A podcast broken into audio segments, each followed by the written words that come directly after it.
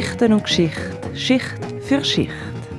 Bei Geschichtet, der lokalhistorische Podcast für Winterthur.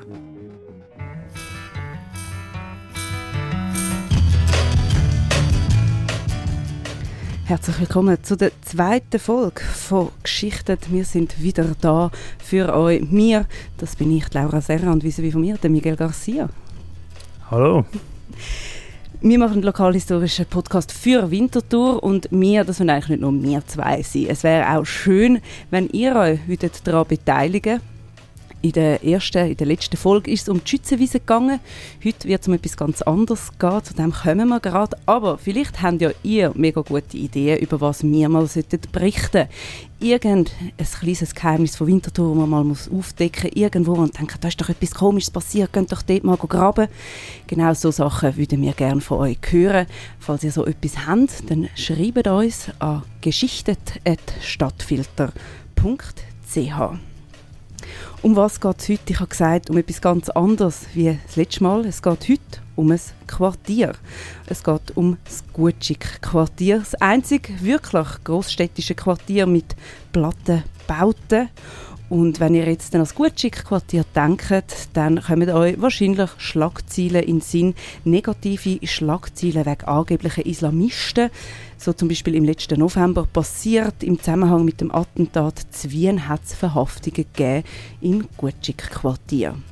Das ist nichts Neues. Vor fünf Jahren hat der Lampot geschrieben, das Gutschig-Quartier sei das Quartier mit dem stadtweit höchsten sozialen Belastungsindex. Das hat das äh, sogenannte Sozialmonitoring der Stadt ergeben. Das Monitoring hat die Stadt übrigens gemacht um unter dem Spardruck die Sozialarbeit gezielter können einsetzen können, hier Winterthur.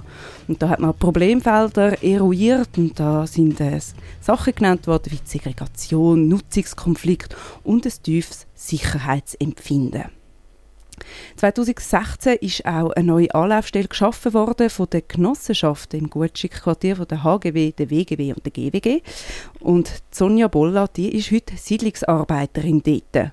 Mit ihr haben wir geredet für die heutige Folge und sie findet, die Probleme, die ich euch gerade erläutert habe, das sind mehr allgemeine Probleme in unserer Gesellschaft und nicht unbedingt spezifisch für das Gutschick-Quartier. Wir haben sicher das Schwergewicht, dass da Diversität von Menschen, also die, die Unterschiedlichkeit und die Buntheit halt vielleicht noch ein Stückchen grösser ist als bei anderen Quartieren, wo, wo das vielleicht so ein bisschen ja, die Werte und Normen noch ein bisschen ähnlicher sind. Und da driftet das wahnsinnig auseinander. Und dann so Sachen, wo ich gesehen habe, aber eben auch nicht nur da, wo es dann so ein bisschen in die Erziehung hineingeht, so ein bisschen das Laissez-faire, ob dann das da der Punkt ist, weil einfach die Ressourcen zum Teil nicht vorhanden sind, bei die Eltern berufstätig, Schichtarbeit, man ist halt dann vielleicht nicht immer da, ähm, das Bildungsniveau vielleicht nicht überall das Gleiche ist. Was ein gemeinsamer Nenner ist, denke ich, Menschen mit einem schmaleren Budget, die da leben. Und durch das natürlich einfach die Existenzsicherung ein grosses Thema ist.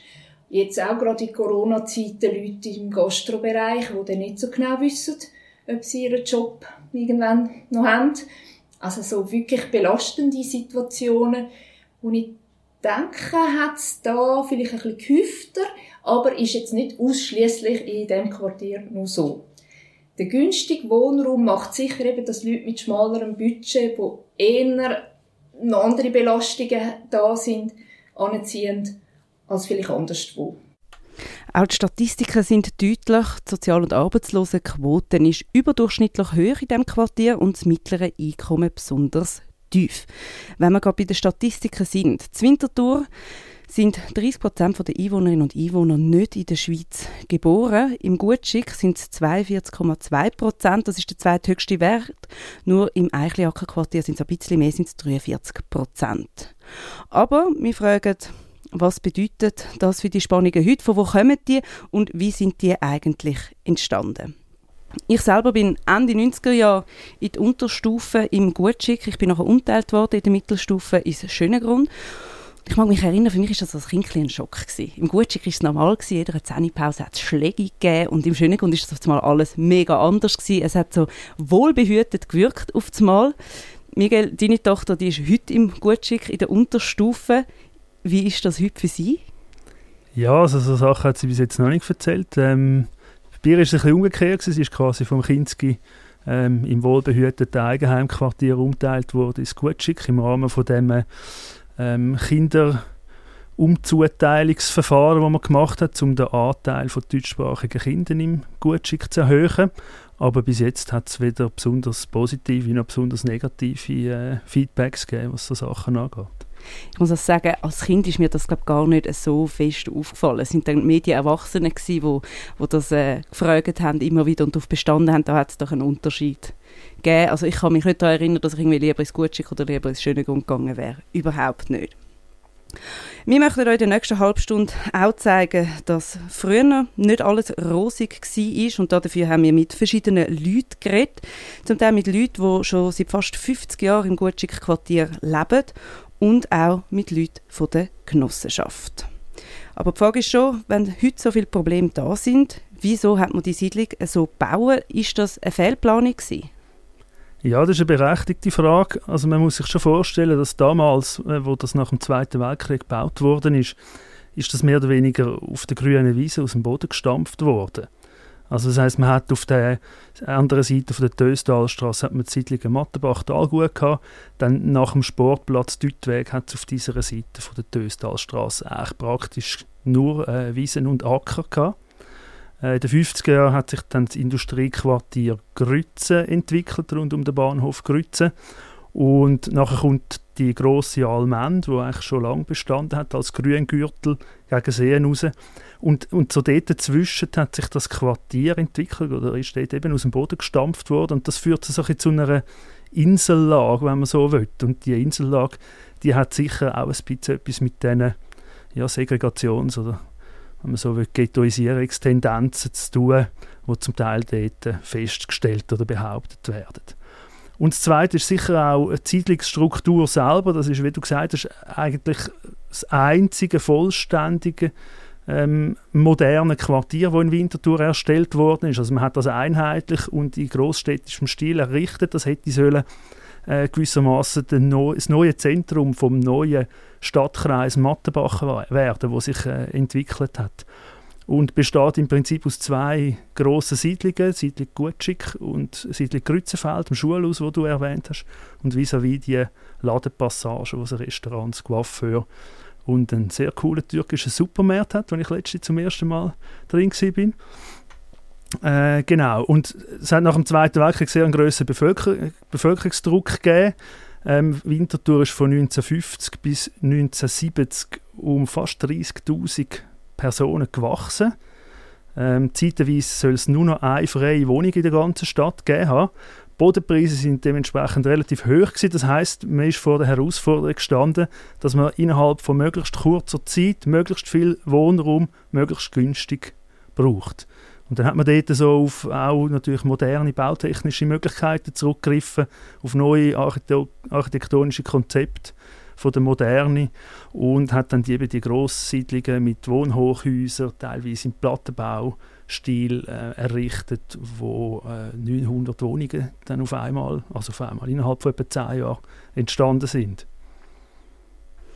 Einer der Erstbezüger war der Heinz Bechinger. Er war äh, Postbeamter und von 1968 bis 1986 im grossen Gemeinderat für die SP. Und Ende 60er ist es in Winterthur als Jungspaar nicht einfach gewesen, eine Wohnung zu finden. Ja, das war die Zeit, wo man eine Frau hast gefunden ohne weiteres, aber keine Wohnung. man hat eigentlich gar nicht gross äh, Wahl gehabt, oder? Das war eine furchtbare Wohnungsnot. Und meine Frau und ich sind Oberwinterthurer, aber wir haben das Oberwinterthur nie gefunden. Und dann haben wir dann bei den Heimstätten uns angemeldet. Und die haben uns dann die Wohnung gegeben dort.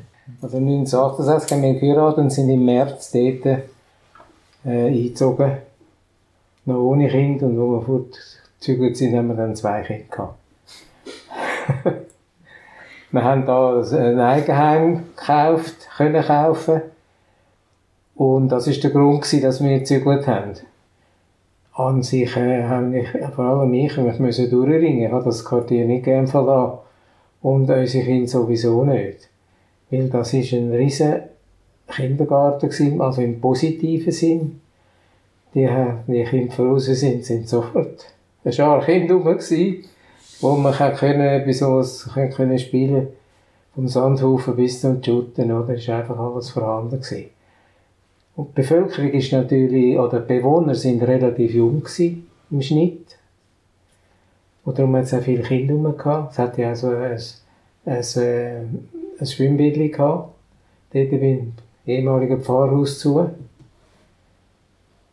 Wo sie da haben können planschen und machen. Und eben so, sie haben auch, so haben auch die Frauen, die alle die Mütter untereinander schnell und guten Kontakt gefunden. Durch den, was man, wenn man draussen war, ein Bänkchen und eben ein Schwimmbad und so. Also wir sind fasziniert von der Überbauung und vom Wohnen dort. Und hätten uns eigentlich nichts anderes vorstellen können und eben, wo wir dann da angezügelt sind, im 78, haben natürlich die Kinder, äh, die haben es schwer gehabt. Die haben kein Gespräch gehabt. Es war also äh, eine einzige Idylle mit einem Bettli. Die Kinder haben es schön. Es tönt überhaupt nicht so, als äh, wären wir da in einem Ghetto-Quartier, was der Heinz uns erzählt hat. Ja, es ist tatsächlich auch so, dass man damals das Quartier ganz anders bewertet hat. Also man kann auch, man auch manchmal von einer Wachstums- oder äh, Fortschrittseuphorie, die es in der Nachkriegszeit gegeben hat. Man hat auch große Hoffnung auf das Quartier gesetzt. Es hat als modern, als attraktiv gegolten. Man hat da Balkone gehabt, grosszügige Grünflächen zwischen den Gebäuden. Neben die Sachen, die der Heinz aufgezählt hat. Man hat ein bisschen alles gehabt dort, auch Einkaufsläden. Man hat eigentlich gar nicht raus müssen. Also wirklich eine, eine kleine Stadt in der Stadt. Und äh, der Lampot hat einmal geschrieben, es gäbe dort alles außer den Zivilstandsbeamten. Insbesondere, es hat ja zwei Siedlungen, Gutschick und Grützenfeld. Insbesondere die Siedlung Grützenfeld hat als extrem fortschrittlich gelten. Ähm, auch in Fachkreisen, es sind ja eben vier Genossenschaften, die das gedreht haben. Der sozialdemokratische Stadtrat und Bauvorsteher Heinrich Zindel hat das äh, das Gremium, wo das als Trägerschaft übernommen hat, präsidiert. Darum haben die dann auch den Namen Zindelhörner bekommen. Und das ist politisch breit abgestützt ist ursprünglich mal auf eine Motion von SP und CVP zurückgegangen. Und auch die Stadt hat dort äh, mitgeholfen, das Land eigentlich zu arrondieren, dass man das auch können bauen ähm, Grützenfeld ist also gestaffelt in der Höhe, also es hat verschiedene Höhe Häuser von zwei bis zwölf Stockwerken, in der Tiefe ist es gestaffelt und das hat damals als äh, sehr gut architektonisch gelungen gegolten ist vom äh, Büro Kramer, Jared Bayer und Peter Lehmann. Und das ist damals auch der erste städtebauliche Wettbewerb, gewesen, wo man gemacht hat. Ähm, eine kleine Nebenbemerkung, ihr äh, Projekt, das sie eingereicht haben, in diesem Wettbewerb haben die Projekte immer so Pseudonym. Ihr Pseudonym war Galgen, gewesen, weil früher dort, wo der Sportplatz Deutweg ist, der Galgen gestanden ist und es gibt auch vis-à-vis -vis von dieser Siedlung noch einen Galgenackerweg. Auf jeden Fall haben die dann äh, sehr stark beim Umset bei der Umsetzung vom Bau auf Modularisierung und Serienfertigung geschaut. Das heißt eigentlich die Wände und Decken sind aus vorfabrizierten Betonelementen also eben Platten, darum Plattenbauten. Grundriss haben einen, einen Kern gehabt, der immer gleich war. Der ist aus einem Wohnzimmer, einem Esszimmer, Balkon, Küche, WC, Bad bestanden. Und dann hat man quasi rundum äh, so viele Schlafzimmer äh, können machen, wie man hat wollen, dass man verschiedene grosse Wohnungen hat. Und so hat man sehr effizient und auch zeit- und kostensparend können produzieren und äh, heute gilt äh, die Siedlung Grützenfeld als eines der bedeutendsten Beispiele im Kanton Zürich, wenn nicht in der Schweiz, für den industrialisierten Massenwohnungsbau von dieser Zeit und ist auch denkmalpflegerisch geschützt. Und wenn man natürlich so viele Wohnungen baut und viele Familien dort hinziehen, dann braucht es auch ein Schulhaus. Die Kinder müssen irgendwo in die Schule. Wie war das nachher mit dem Schulhaus? Gewesen? Ja, das ist natürlich auch im Geist von der Moderne gebaut worden. Ich persönlich finde das, das schönste Schulhaus in der Stadt Winterthur. Du nicht?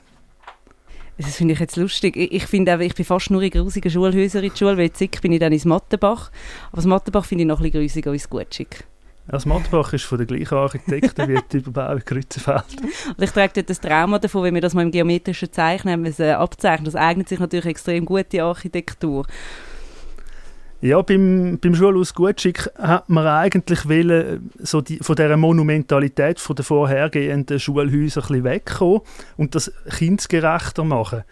Das heißt, man hat es extra so gemacht, dass die Schulzimmertrakt um den Pausenplatz herum arrangiert sind. Es soll so wie ein Dorfplatz für Kinder sollen sein und ähm, durch das, dass der Pausenplatz ein bisschen höher oben ist, sind es für die Kinder dann vom Platz aus nur zweistöckig und von außen äh, sieht man erst, dass es dreistöckig sind. Man hat das dann auch so ein bisschen versucht, in eine grüne Hügellandschaft einbetten. Man hat darauf geachtet, dass man so ein bisschen handwerkliche Elemente aus Holz macht bei den Türen und so, wo ein bisschen Kontrast geben zu dem Sichtbeton, wo so Städte dominiert. Und dann natürlich auf der anderen Seite, was auch noch wichtig ist zu erwähnen, die, die grosse Almende, also der Grüngürtel, wo schon, äh, wo eigentlich schon Anfangs 20. Jahrhundert so definiert wurde, ist, dann wirklich in den Zeiten von dem, von dem Baudruck im Gutschick-Quartier als Erholungszone ausgeschieden ist und äh, so hat können eigentlich erhalten bleiben. Wir haben aber natürlich auch ein bisschen wissen, wie denn der Alltag früher noch war, dort im Quartier. Und wir haben darum zwei Frauen getroffen, die seit knapp 50 Jahren dort im Gutschick leben. Sie möchten nicht namentlich erwähnt werden, aber sie haben uns vorgeschwärmt, was es früher alles im Quartier gegeben hat. Wir hatten den Coop da vorne im Gutschick, vis-à-vis vom, vom Schulhaus. Eine Drogerie. Post war doch oder? Und ein Coiffeur und ein Kinderkleiderladen. Ja. Das Restaurant war schon, gell? Restaurant also das Restaurant Gutschig, das Restaurant Gutschig war, jawohl.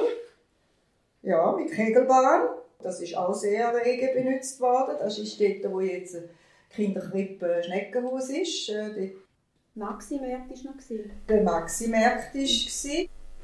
Es hat also wirklich alles gegeben, wie es Miguel vorher erwähnt hat. Man hat fast nicht aus dem Quartier raus müssen, außer dass er zum Heiraten. Aber das Quartier hat natürlich auch müssen belebt werden, respektive das Zusammenleben zwischen den Bewohnern und Bewohnerinnen auch anregen. Und da kommt der Heinz Bechinger wieder ins Spiel. Er hat da dafür gesorgt. Dann das Quartier hat keinen Verein gehabt. Du hast dich auch über den Verein können integrieren. Das ist eben dann der Unterschied von den, von gewachsenen Vorort. Das ist ja einfach ein Retortendorf gewesen, oder?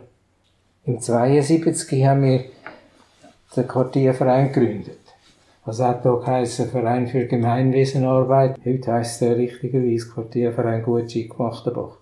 Also am 12.09.72 haben wir im Versammlungsraum vom Zivilschutz dort, in der Viserie, in der, im Busdepot, mit etwa 100 Leuten haben wir den Quartierverein gegründet.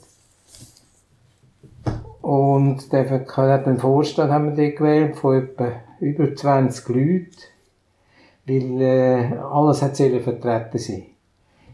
Die katholische Kirchengemeinde, die Familienkirchenpflege und Hausbesitzer und, und, und. Aber so haben wir nicht können arbeiten. Wir haben dann ein Büro gemacht, fünf Leute. Da sind wir dann aktiv geworden. Und eben so eine, eine nette Wege wir haben können im Hochhaus vom hinten, wo der Ziel, Ziel der gehört äh, der Gaiwo. Zu oberst oben haben die ein Sitzungszimmer gehabt.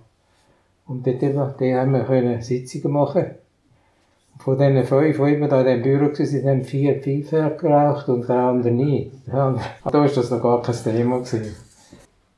Der Quartierverein hat also in drei Jahren 300 Mitglieder gehabt. Also das ist wichtig. Man sieht, es war ein Bedürfnis von den Leuten. Eben, ja, und vorne, dort, wo jetzt Quartierzentrum ist, war eine Baracke, gewesen, wo Konki-Baracke, das ist eine Concordia, das war eine Genossenschaft, die dort noch Lebensmittelleben geführt hat. Die haben dort Lebensmittel verkauft. Und äh, die, die Konki hat dann aufgehört, die hat keinen Umsatz mehr gehabt. Und dann haben wir können die, die Baracke kaufen. Also die Stadt hat sie gekauft. Ein Tropfen auf den heißen Stein, es war ein Raum, gewesen, dort hat es dann angefangen, ein bisschen so Kurs machen. Ich weiss nicht was, Basteln oder äh, Werken und so weiter. Also ich glaube, das war dann im 76 gewesen. Und dann haben wir entdeckt, dass im Kindergarten Gutschick dort, im Areal vom Schulhaus Gutschick, hat es unten einen Zivilschutzraum gehabt. Und dann haben wir gefunden, ja, also, wäre wär auch so eine, eine Lösung, zum Anfangen. Aber haben sich natürlich der Zivilschutz mit Hand für Hand und Füße gewehrt gegen das. Aber so hat der Quartierverein dann seine Arbeit können aufnehmen, auch wenn es zuerst ein Zeugs war, wo genau, wie genau. Aber nach dies nach ist immer mehr dazugekommen zu ihrem Angebot und zwei, die das Angebot gern genutzt haben, das sind die zwei Frauen, die schon lange in dieser Siedlung wohnen, wo wir sind besuchen. Es hat ja dann Kerzenzieh gegeben, jedes Jahr. Sie haben sich bemüht, auch an, an, an Samichlaus, haben sie, äh, immer eine Gruppe gehabt, die Kasperli-Theater gemacht hat. Und der Samichlaus ist gekommen, dann bin ich immer gegangen mit dem Kind. Äh, ja, wegen dem Kasperli und wegen dem Samichlaus und so. Nein, das, das ganz gut gewesen. Dann hat es eine Kleiderbörse gehabt. Und das sind natürlich äh, die Leute alles Freiwillige. Und da hat eben dann als Quartier gelebt, oder? Weil der Strahlegsaal, das war vorher ein reformiertes Kirchengemeindehaus.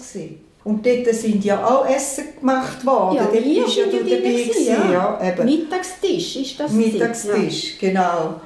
Und äh, was dort auch äh, wir aufgezogen haben, dort bin ich auch dabei gewesen, ein Kinderhütte. Und immer am Freitagnachmittag haben die Mütter können für einen Franken ihr Kind abgeben. Und dann sind sie posten, oder ich weiß halt auch nicht, haben sie ein bisschen lustig gehabt. Und man hat sich dann äh, immer in, in, Gruppen hat man dann sich beschäftigt mit diesen Kindern, mit Basteln, mit Spielen, mit allerlei. Man hat also füreinander gesorgt im Quartier, man hat miteinander geschaut, was braucht die Sachen aufgebaut. Und das also zum Großteil auf freiwilliger Basis. Was in diesen Gesprächen, sowohl mit diesen zwei Frauen wie auch mit dem Heinz, immer wieder betont worden ist, sind die rauschenden Quartierfeste, die es früher gegeben hat. Und der Heinz hat so gesagt, es sei immer ein riesiges Interesse an so Angeboten herum. Die Bevölkerung hat darauf gewartet, dass man ein etwas anbieten kann. Das sind dann Kinderkleiderbörsen. Man hat das erste Quartierfest, gemacht haben, haben wir in der, in der unterirdischen Garage gemacht. Ach, das war ein riesen Fest.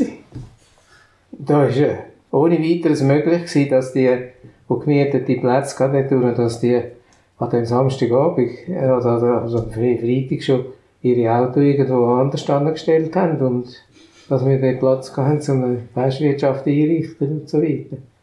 Und dann so eine Kleinigkeit, wo wir dann am Aufräumen waren, am frühen Sonntagmorgen, ist dann da plötzlich einer gekommen über Gewändli.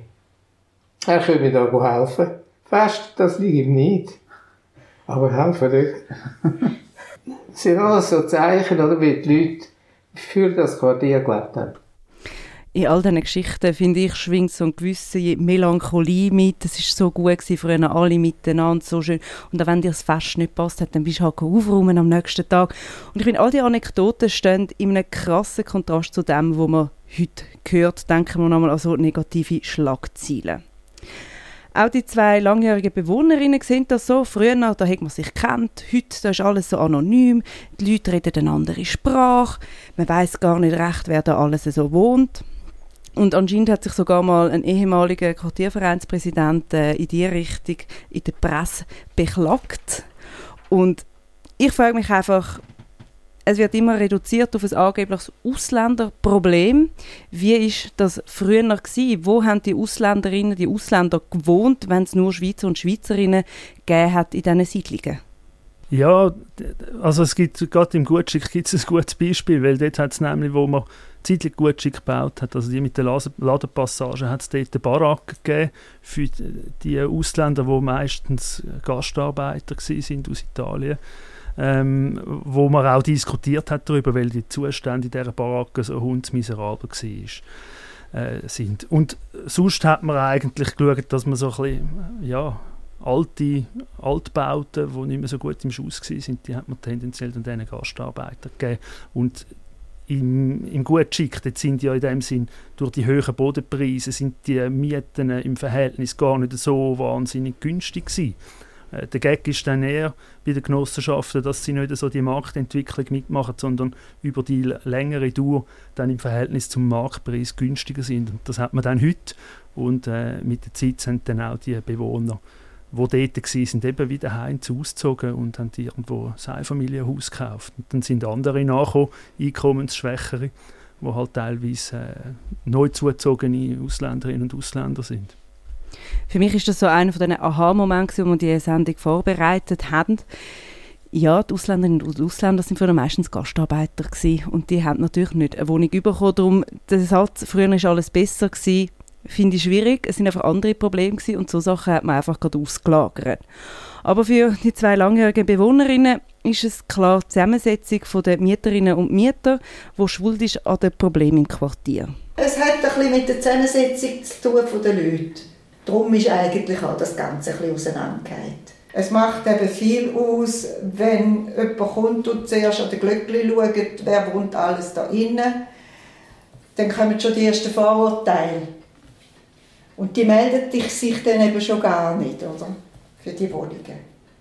Und dann ist klar, äh, äh jetzt kann man sich nur noch über das Internet anmelden ich weiß nicht, wo man sich dann schlussendlich im, im Büro dann äh, vorstellen und, und, und das Gesicht zeigen, das, das sind Sachen, die ich jetzt nicht weiß. Das müsste man dann äh, äh, bei der Verwaltung mal fragen, wie das dort ist. Aber früher hat man wirklich dann müssen aufs Büro und nur, schon, nur schon den Schritt dorthin, oder? Und das ausfüllen, ja. Und natürlich sind wir bei der Verwaltung gefragt. Genauer gesagt habe ich mit dem Andreas Siegenthaler, dem Geschäftsführer von der GWG, geredet. Und er hat mir gesagt, er hätte noch nie gehört, dass sich jemand ab den Schildern an den Leuten abschrecken lasse. Er sieht die Genossenschaften auch heute in der Verantwortung für eine gute Zusammensetzung der Mieterinnen und Mieter, aber da dabei werde nicht auf die Nationalität geschaut. Durch Mischungsvorgaben oder so das haben wir nicht. Also mir, es ist eigentlich auch nicht wichtig, ähm, was für einen Pass das jemand hat, sondern dass jemand in ein Haus passt. Wir kennen in jedem Stegenhaus die Nachbarschaft und äh, wenn sich jemand interessiert, dort zu wohnen, überlegen wir, ob es passt. Es ist auch wichtig, dass man Leute findet, die tolerant sind und Rücksicht nehmen. Beides gleichzeitig.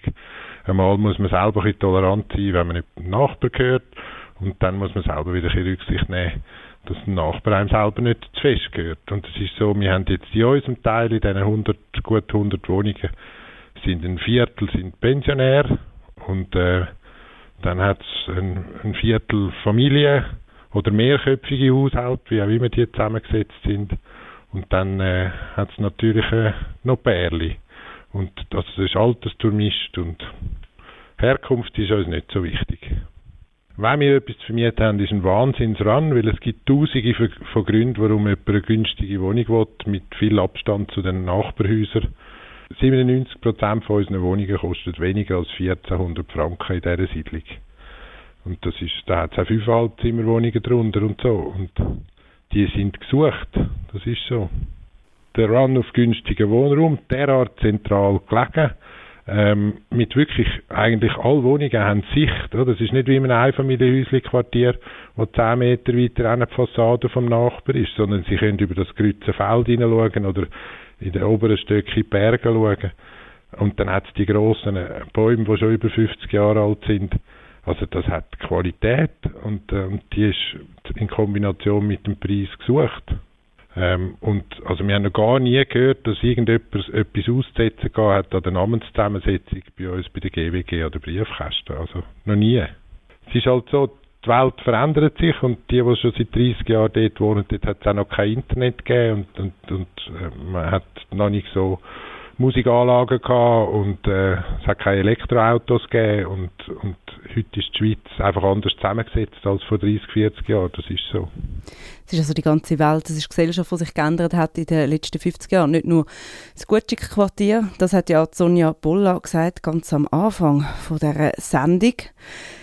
Es sind allgemeine Veränderungen, wo sie sehr gut können miterleben Sie ist jetzt als Siedlungsarbeiterin tagtäglich in dem Quartier und ist selber aber dort aufgewachsen und hat so also aus verschiedensten Perspektiven die Veränderungen miterlebt. Es hat sich wie so der, der genossenschaftliche Gedanke, wo ursprünglich vielleicht bei vielen Leuten, wo so eben die, die ganz früh eingezogen sind und jetzt immer noch da sind und immer noch das in den Köpfen tragen, was heißt genossenschaftlich so miteinander auch ähm, auch so Verantwortung übernehmen für, für die Siedlung an sich, das Miteinander generieren, dass sich das ein bisschen verloren hat in den letzten Jahren.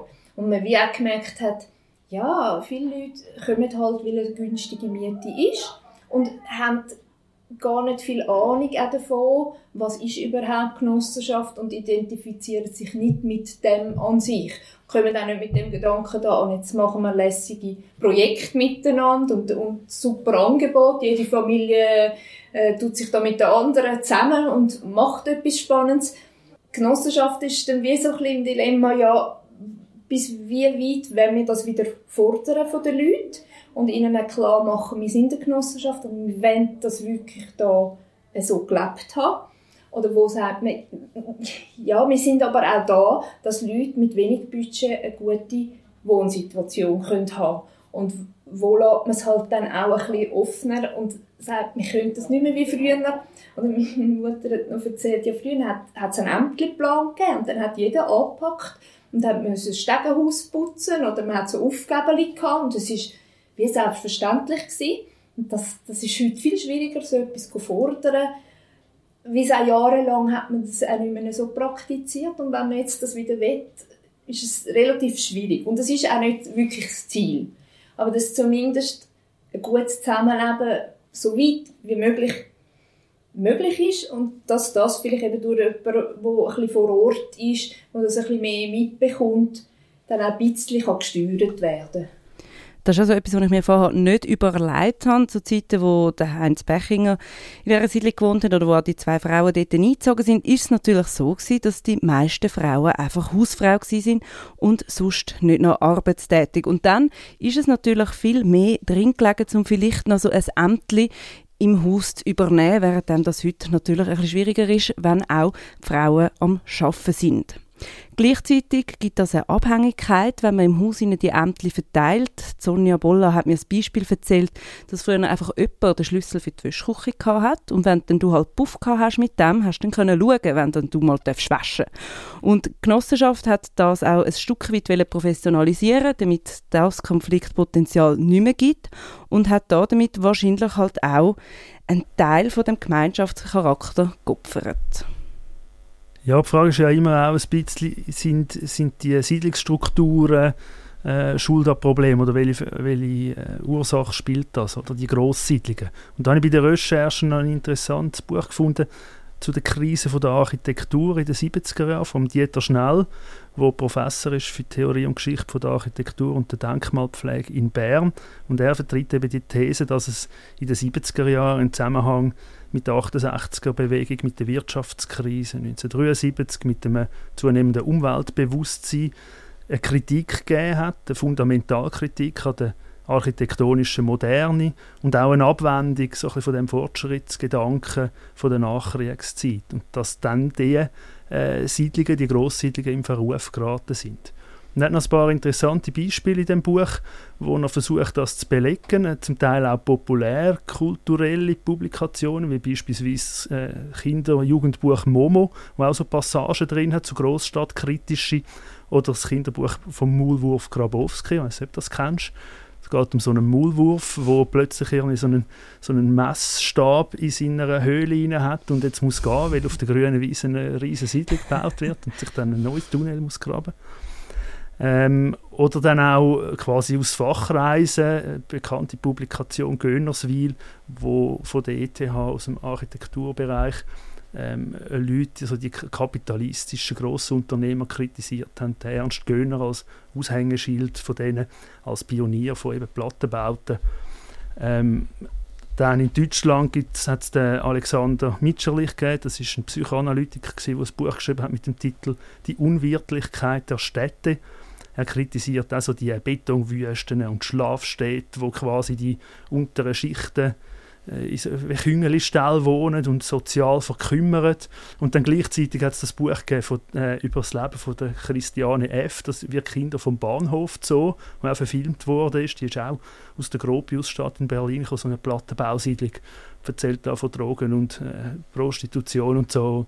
Äh, das sind alles so Bilder aus dieser Zeit. Ich glaube, das hat zu einer Neubewertung von so Siedlungen geführt. Also Insbesondere vielleicht in Deutschland, in der Schweiz weiß ich nicht. Äh, zumindest in Winterthur hat man jetzt so aus der Zeitungsberichterstattung, wo wir angeschaut haben, das nicht so klar können nachweisen dass es da so einen Bruch gegeben hat. Also es hat schon immer Kritik gegeben. Äh, das beste Beispiel ist die Siedlung Gutschick, also die mit den Ladenpassagen.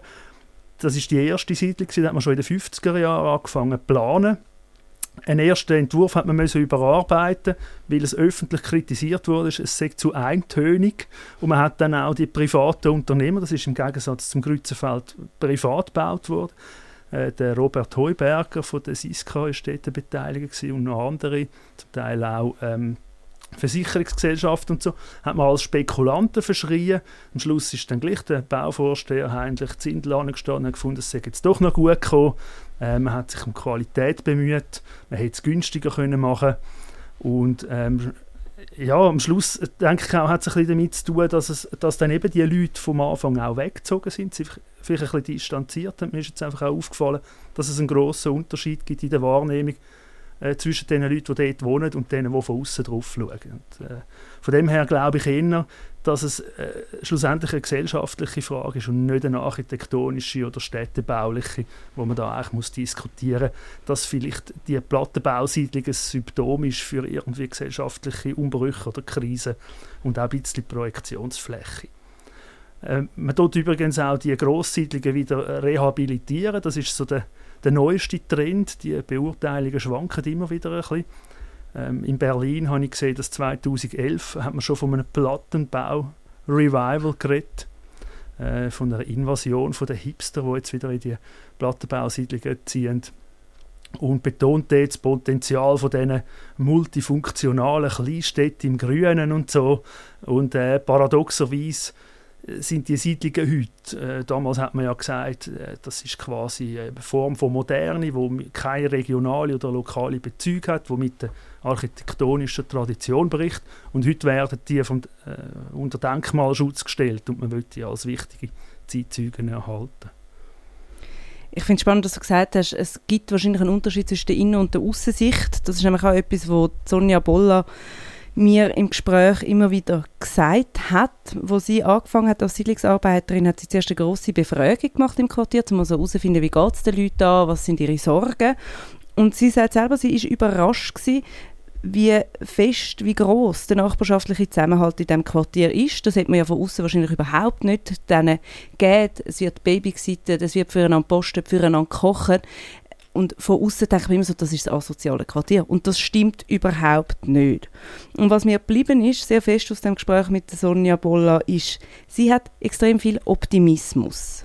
Was sicher nicht von Vorteil wäre, wenn man da die Siedlungen verfladern lassen. Also wenn man jetzt die würde, dass das baufällige Ruinen wird, dass man sich das, dass man da nicht mehr pflegt, nicht mehr schaut, das würde wahrscheinlich schon, also wenn das ganze Engagement, das jetzt da von, von Hauswartung bis Jugendarbeit irgendwo läuft in dem Quartier, wenn man das sehr vernachlässigen dann hätte es vielleicht schon eine Tendenz, dass man müsste sagen, Achtung. Aber ich sehe so viele Bemühungen und auch die Anlage wird ja wirklich gepflegt, wo jetzt zumindest gegen aussen das versucht wird zu verhindern und die anderen Themen auch von, von Existenzängst, häuslicher Gewalt, was auch immer irgendwo kann auftreten Es hat relativ viele Leute, die versuchen, an diesen Themen dran zu ziehen. Und ich denke, wir dürfen da nicht aufhören investieren und dranbleiben. Das gibt Stabilität in das Ganze hinein.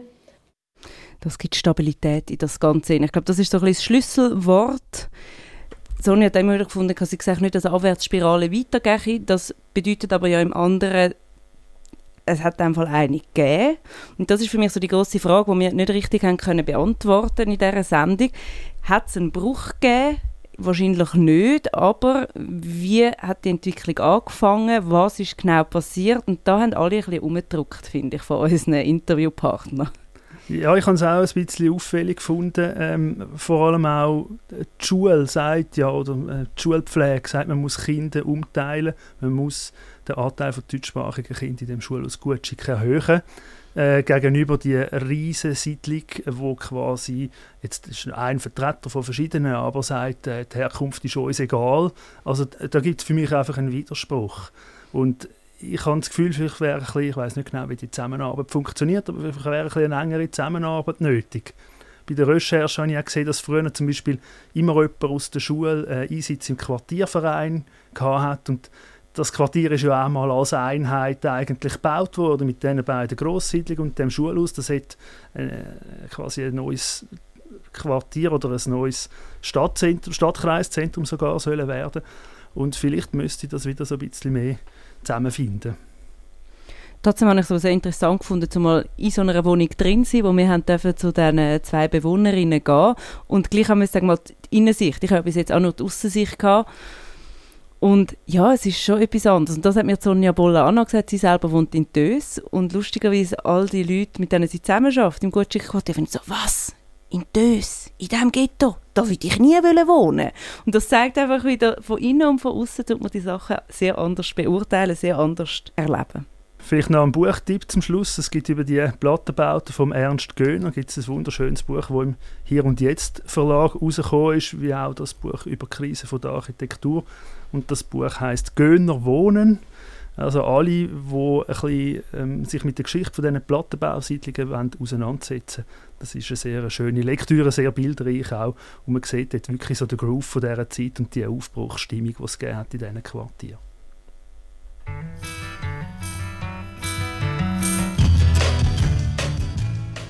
Und das war es von der zweiten Folge Geschichte zum Gutschick-Quartier. Die nächste Folge gibt es dann am Freitag, 4. Juni. Und es ist ja so, dass wir das ja ein, ein Frauenjahr haben, auch wenn ich das ganz ein schlimmes Wort finde. Aber es sind 50 Jahre seit der Einführung von Frauenstimm- und Wahlrecht. Es sind 30 Jahre seit dem Frauenstreik. Und darum geht es im Juni bei uns auch um Frauen, Frauenbewegungen. Vor allem nach 1971, weil wir wissen jetzt alle, dass mit der Gleichstellung ist nach 1971 nicht fertig war und wir wollen herausfinden, wie ist es dort nachher weitergegangen, was sind Themen gewesen, wo man hat müssen dranbleiben und vielleicht auch, was hat man heute immer noch nicht erreicht. Wenn du eine gute Idee hast, über was wir mal berichten sollen, dann sag uns das, schreib uns ein E-Mail an geschichtet, also geschichtet, stadtfilter.ch und sonst würde ich sagen, wir hören uns am 4. Juni. Miguel, danke vielmals. Danke auch. Und euch eine gute Zeit. Bis dann.